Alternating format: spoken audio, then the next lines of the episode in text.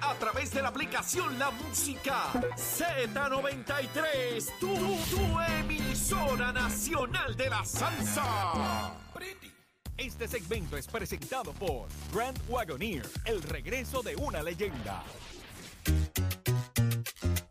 Ya comenzó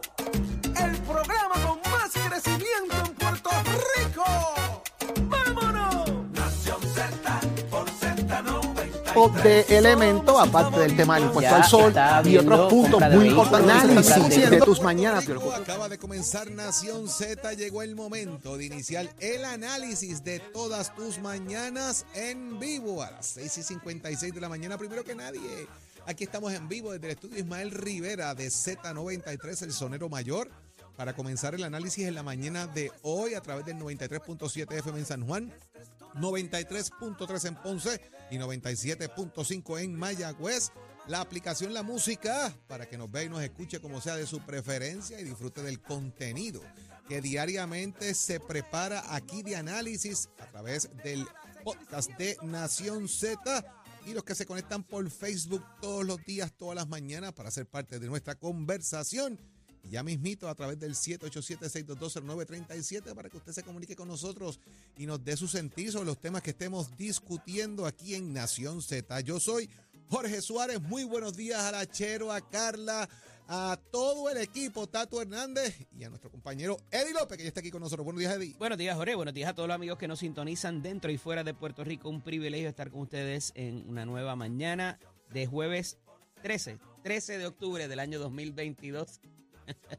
Muchas informaciones que compartir con ustedes, así también como el análisis que tanto les gusta. Hágase parte de nuestra conversación a través del Facebook Live de Nación Z, dele share y dele like también para que puedan llegarle las notificaciones y vaya al app La Música para que también pueda ver y escuchar lo que aquí pasa y también accesar al segmento de los podcasts eh, fuera de horas también para que puedan ver todo lo que aquí ocurre. Muchas gracias, Eddie. Y hoy tenemos, óigame, mucho que discutir aquí en Nación Z. Vamos a comenzar de inmediato cuando va a estar con nosotros como uno de nuestros invitados, el senador José Vargas Vidot. Vamos a hablar de la medida de, de despenalizar finalmente el tema de- del cannabis. Él está trabajando con este tema, más allá de despenalizar. Eh, ¿Qué va a pasar con esto en la legislatura de Puerto Rico, entre otros temas, con el senador Vargas Vidot? Para el análisis, Eddie. En el segmento del análisis del día tenemos al- a nuestro experto en comunicaciones, Dani Hernández, y al ex senador Nelson Cruz. Y vamos a hablar acerca de las posiciones del gobernador en cuanto a los aumentos. Aumentos, vamos a hablar de aumentos en peajes y en la factura del sistema eléctrico.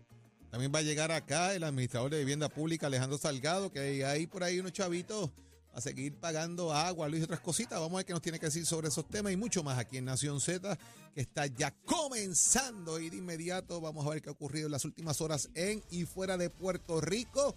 Nada más y nada menos. Mire, con la única, donde usted la escucha únicamente, aquí en Nación Z, donde todo comienza. Carla Cristina, buenos días, Carla. Buenos días, Carla. Buenos días para ti, Jorge, y todas las personas que nos sintonizan a través de nuestras plataformas y la emisora nacional de la salsa Z93. En los titulares, el Departamento de Salud informó que el total acumulado de muertes relacionadas al paso del huracán Fiona se elevó a 31, de las cuales la mayoría corresponden a adultos de 65 años o más. Y de otra parte, el Departamento de Justicia presentó ayer nueve cargos contra Pablo Borrero Andino, un empleado del municipio de San Juan, a quien se le acusa de beneficiarse ilegalmente de sobre 70 mil dólares de fondos federales del programa de asistencia pandémica por desempleo, conocido como el PUA.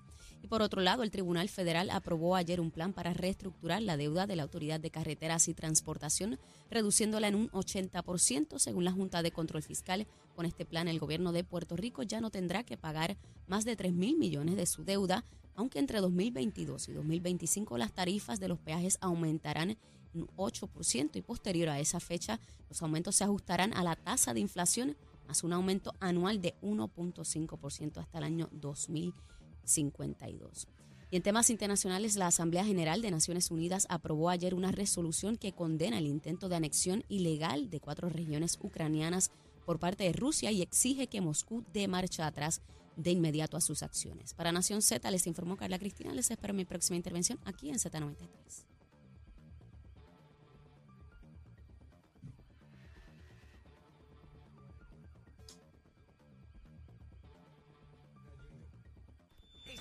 Estás con el habla música y Z93 en Nación Z.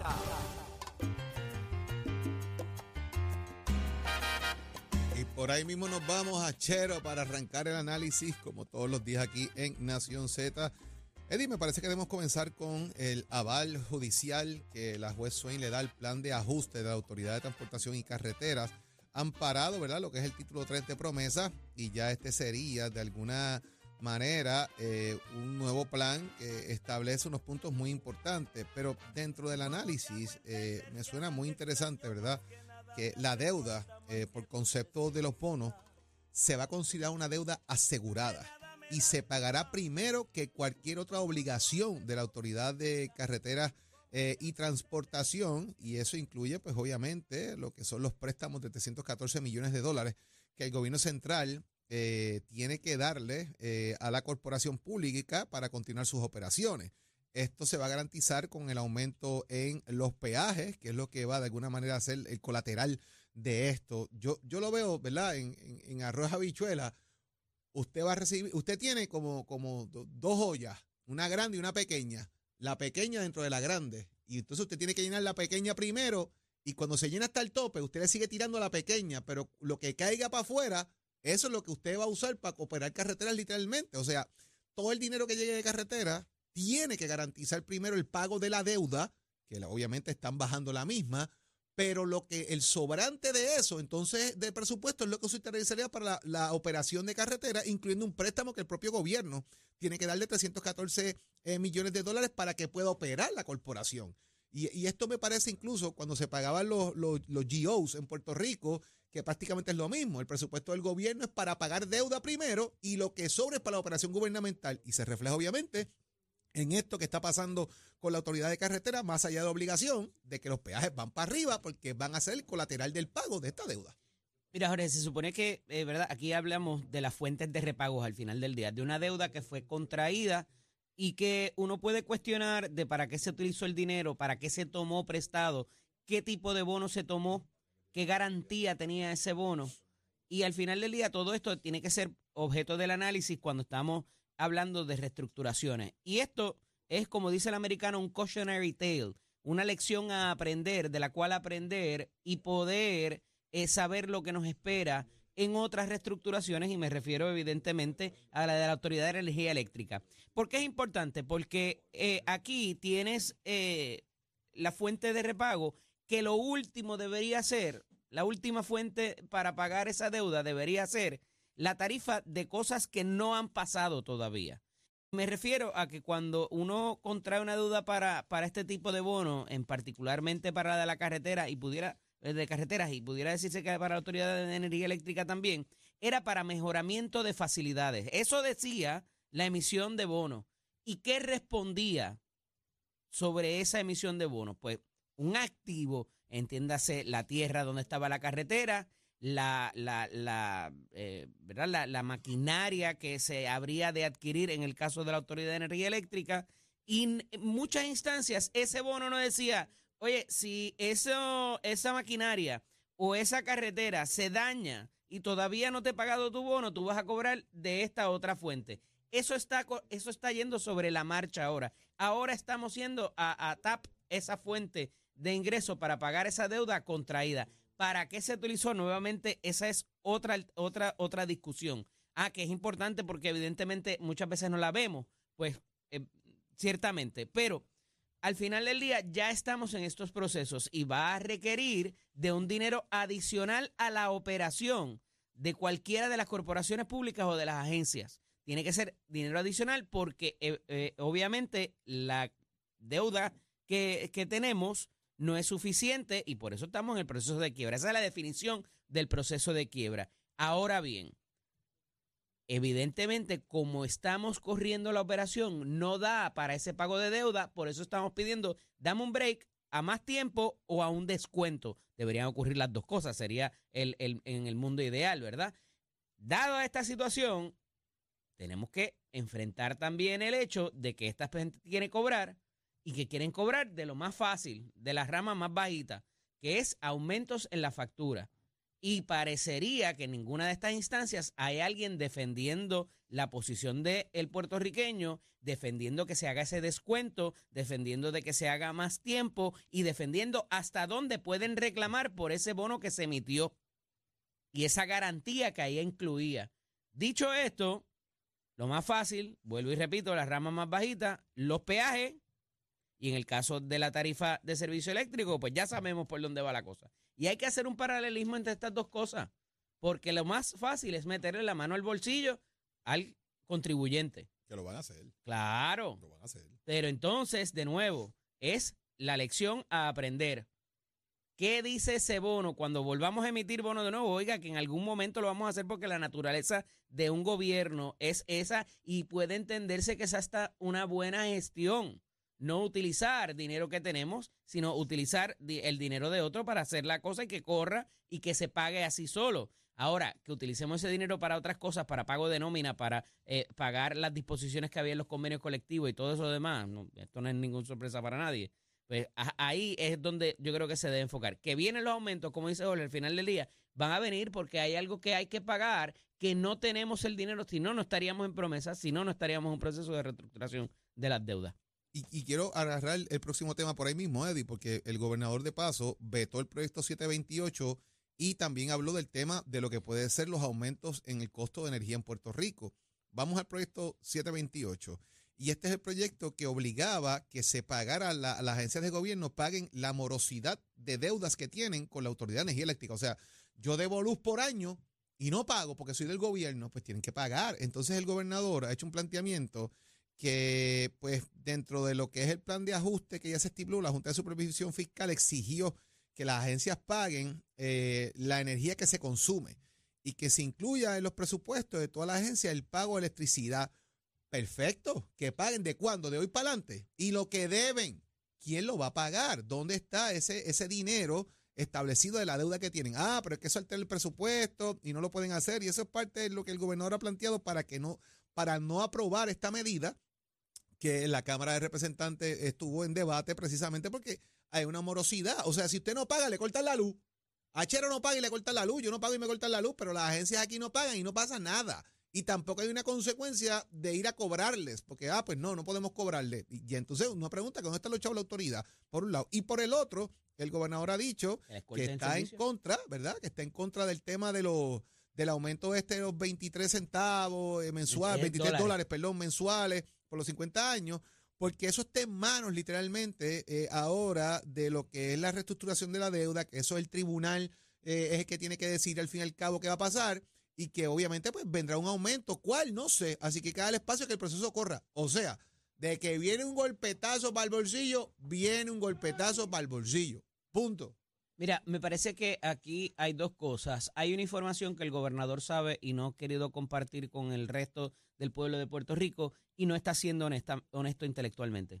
Ciertamente hay que decirlo, porque el decir eh, yo no sé si va a haber aumento o no, aunque en el título de, del reportaje dice que sí, que va a venir un aumento y que desconoce o hay incertidumbre, pues ciertamente porque por eso, por eso los enviaron a negociar pero de que va a haber un aumento lo va a haber. Entonces, aquí hay otro punto que, eh, se me olvidó mencionarlo ahorita, y es que más allá del repago de esa deuda, ese bonista es como si estuviera cogiendo dinero ahora. Ah, eso pudiera ser también, porque una de las cosas que se le está añadiendo a muchas de estas reestructuraciones, tú me prestaste y no te puedo pagar lo que me prestaste, pero ahora vamos a hacer un contrato nuevo y préstame más chavo y, yo te voy a pagar a más tiempo. Y, pero dame, dame una cantidad de dinero adicional. ¿Qué se hace para eso? Se crea lo que es un fondo de titulación. ¿Y qué es, eso, qué es esa cosa? Que parece el gobernador no estar de acuerdo tampoco. Es que se cree ese fondo, se cree, se cree un fondo adicional y se vaya tirando dinero ahí.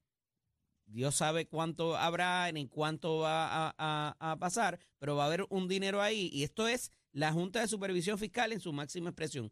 Todo ellos lo han resuelto con eso. Vamos a crear un fondo, ir tirándolo ahí, nadie lo puede tocar y con eso responderemos en algún, en algún momento. Hay gente que puede entender que es una buena práctica, pero el problema es que no hay visibilidad de ese dinero y una vez se pasa ese fondo, no hay quien lo toque y se acabó. Es como si no fuera de nosotros. Entonces, parecería que esa es la alternativa y eso es lo que el gobernador está presentando con cautela de que esos fondos extraños, aun cuando vayan al Departamento de Hacienda, es un problema eh, eh, mantenerlo así porque lo amarras eh, y, si tuvieras otra necesidad, no puedes mover de una agencia a otra o de un programa a otro. De nuevo, hay gente que considera que eso es una sana práctica fiscal en el deber de fiducia que tiene un buen administrador. Te limita, es, te limita la capacidad de un gobernante, te limita la capacidad de operación de una corporación pública o de una agencia y te limita también el asunto de que el, el gobierno o el, o el, pueblo ¿verdad? tenga eh, esas finanzas, tengan cierta movilidad y cierta capacidad también porque una vez lo tiras a ese fondo, no es como cuando usted tiene la cuenta de ahorro y tiene la cuenta que va pasando poco a poco según la necesidad. Una vez lo grabas allá, allá se quedó y te limita todo el mundo para, para poder correr el país. Si Saudi estuviera aquí, estaría preocupado porque apareció fiducia. Apareció fiducia, de nuevo. Saudita. Fiducia siempre tiene que aparecer. Esperamos que ya se incorpore pronto, eh, así que ya veremos por ahí ya prontito a Saudi nuevamente acá con Fiducia la va a ir a buscar. Fiducia va a ir a buscarla. De igual manera, y entrando también en ese propio tema, eh, Eddie, eh, seguimos con el tema energético, ¿verdad? Eh, se piden 5 mil millones para paneles solares en Puerto Rico. Esto específicamente viene como presidente del Comité de Recursos de la Cámara Federal.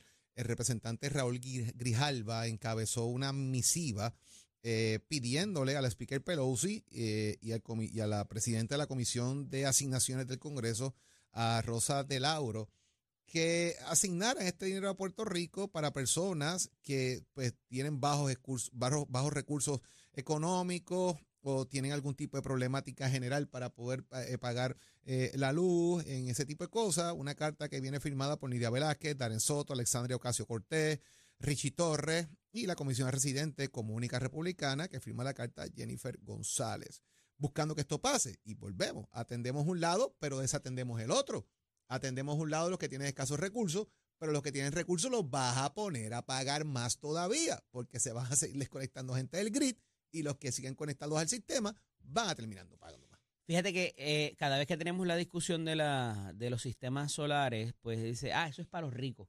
Solamente tú tienes acceso a eso si tú tienes X cantidad de dinero. Aquí lo que se trata, y se está viendo ya inclusive en las redes sociales, son unos grants federales, son, no son préstamos a diferencia de lo que se hace privadamente con algunas de las compañías, que inclusive aquí con nosotros se anuncia. Esto es un dinero que es gratis y ellos te compran las placas solares y te las regalan, te las pones, te las instalan, un programa federal, y al igual que las baterías.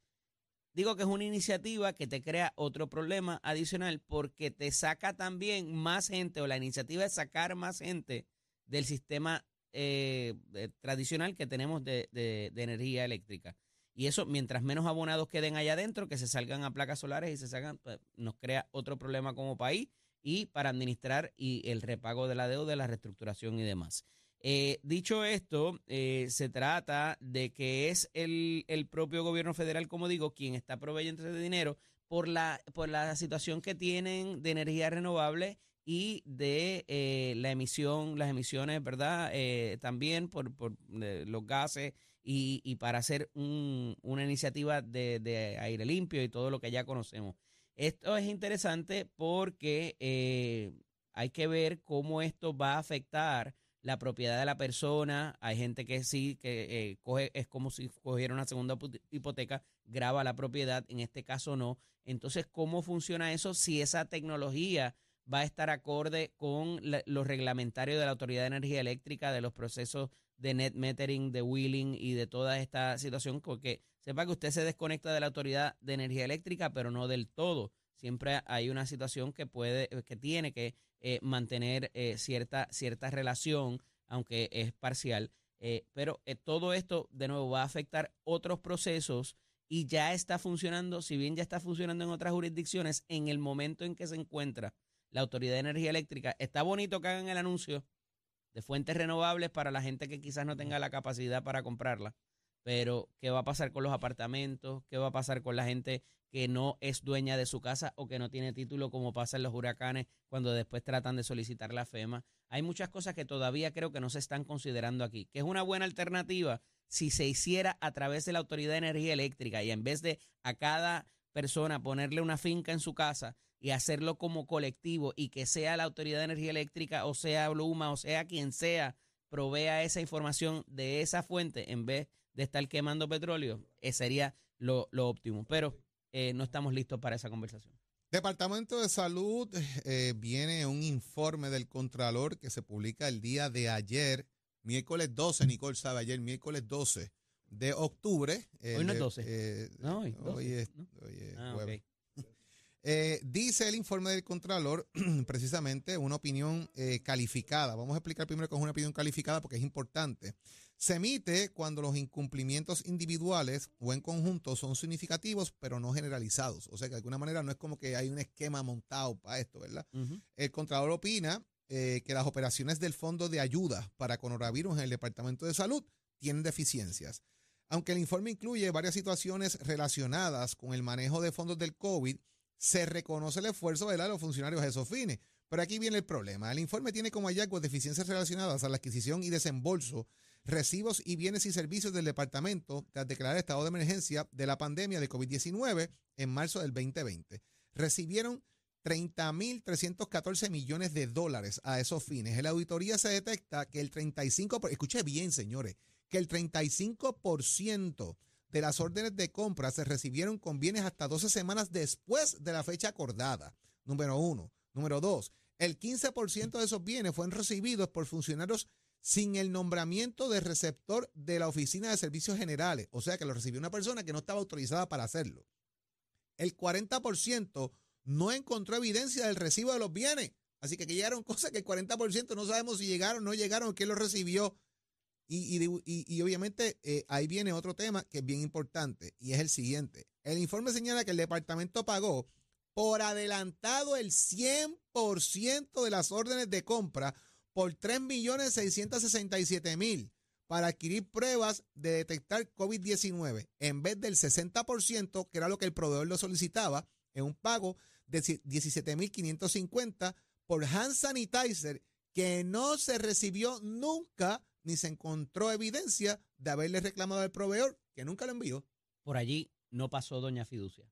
No, pasó, ahí no, fiducia no pasó. Y hay que ser bien corneta, adicional a eso, para después de haber hecho hasta vistas congresionales, vistas aquí en la Cámara y en el Senado, tropezar con esta piedra. Porque se sabe que ya había una supervisión sobre estos procesos y evidentemente va a venir la oficina del Contralor después. Porque el trabajo de ellos es después de que ocurren las cosas. Y es así, esa es la realidad, esa es la ley. Pero, oye, de nuevo, no hay ningún tipo, ningún tipo de lección aprendida de otros en el sector privado o de la gestión gubernamental.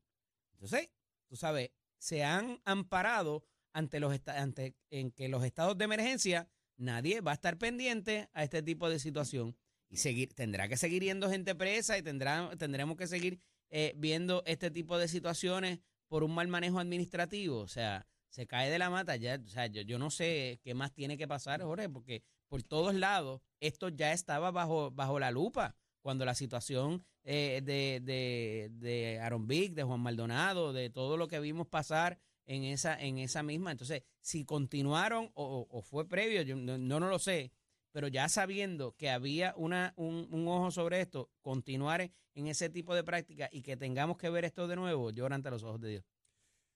Vamos a ver qué pasa con esto. La verdad que cada, cada vez uno se sorprende más de las cosas que pasan en Puerto Rico, porque es que es increíble. Pero, señores, como siempre agradecemos a la buena gente de Precision Health, que permite que podamos tener este espacio de discusión con ustedes y analizar lo que ocurre en Puerto Rico en nuestras portadas. Pero ya está listo, presto, dispuesto, el que más sabe, el peso pesado del deporte en Puerto Rico.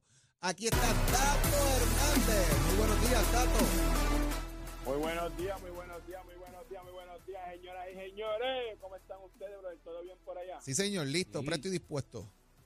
Vámonos por aquí, que hay mucho condemnación. Este primer segmento está cargadito porque hay mucho de deporte y nos vamos y arrancamos rápidamente con las grandes ligas, la postemporada para dar en la Liga Nacional, segundo juego. Luego de un delay de lluvia que lo que estaba cayendo era San Serení del Monte, como decía mi difunta abuela, el lanzador Kelly Rice se la dejó caer, tiró seis entradas brillantes y los Bravos de Atlanta ahora le ganaron 3 a 0 a los Phillies de Filadelfia y empataron la serie una a una. El tercer juego entonces será el viernes en Filadelfia, porque esto tiene formato de 2-2-1. Así que ya usted sabe cómo es eso. Recordando que esta serie es de 5-3. Por otro lado, los padres de San Diego vencieron a los Dodgers de Los Ángeles, cinco carreras por tres. También pues igualaron la serie con Ron de Machado, Jarrison Profar, oiga, metió sencillo que dieron la ventaja y después zumbaron un cuadrangular de James Cromwell, señoras y señores, que sabora todavía no caer finalmente pues ganaron cinco carreras por tres, ahora pues se viaja para los padres de San Diego para jugar allá, pues como le había dicho, este formato es dos allá, dos acá y después uno mátense el que pueda, así que yo estoy sé. Mientras tanto, hoy en la americana la mesa está servida a las 3 y 37, Seattle con los Yankees, Luis Castillo versus Framber Valdez. Esos son muy buenos lanzadores ambos. Mientras tanto, la otra serie entre Cleveland y los Yankees, óigame, Shane Bieber versus Néstor Cortés. Así que hay tremendo juego. La primera serie, debe decir, de Shane Barbie, así que ya usted sabe que se la va a dejar caer.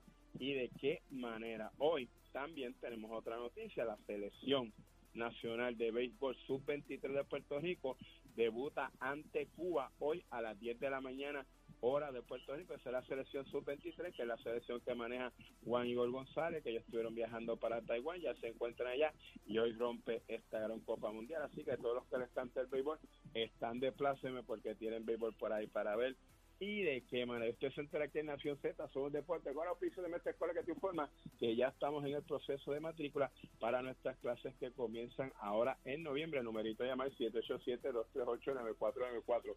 Si a usted le gusta la soldadura industrial, si le gusta la mecánica marina, dése una vueltita por Mestre Escuela, compara con las facilidades de equipo. Puede visitar cualquiera de estos recintos, Caguas de Gabaja, Bayamón, Ponce y Mayagüez, y toma tú la decisión de estudiar en Mestre Escuela. Oiga, chero, give it up, my friend.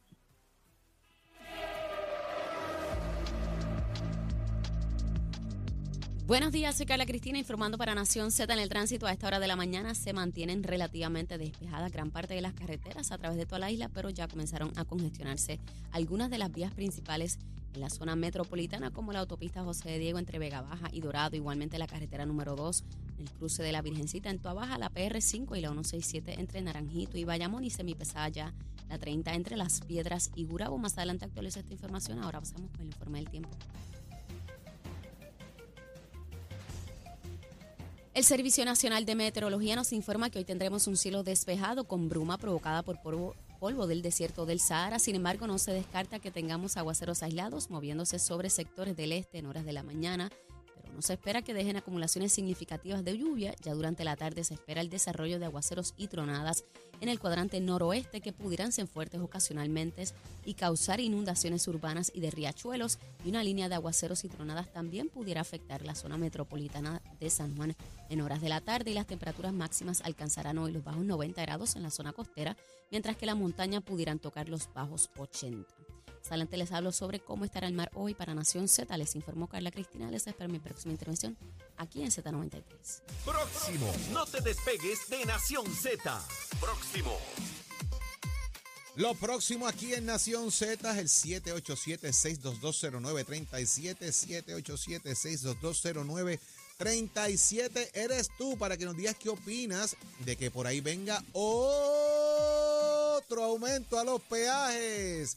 Comunícate para que nos cuentes qué piensas de esto. Llévatelo, chero.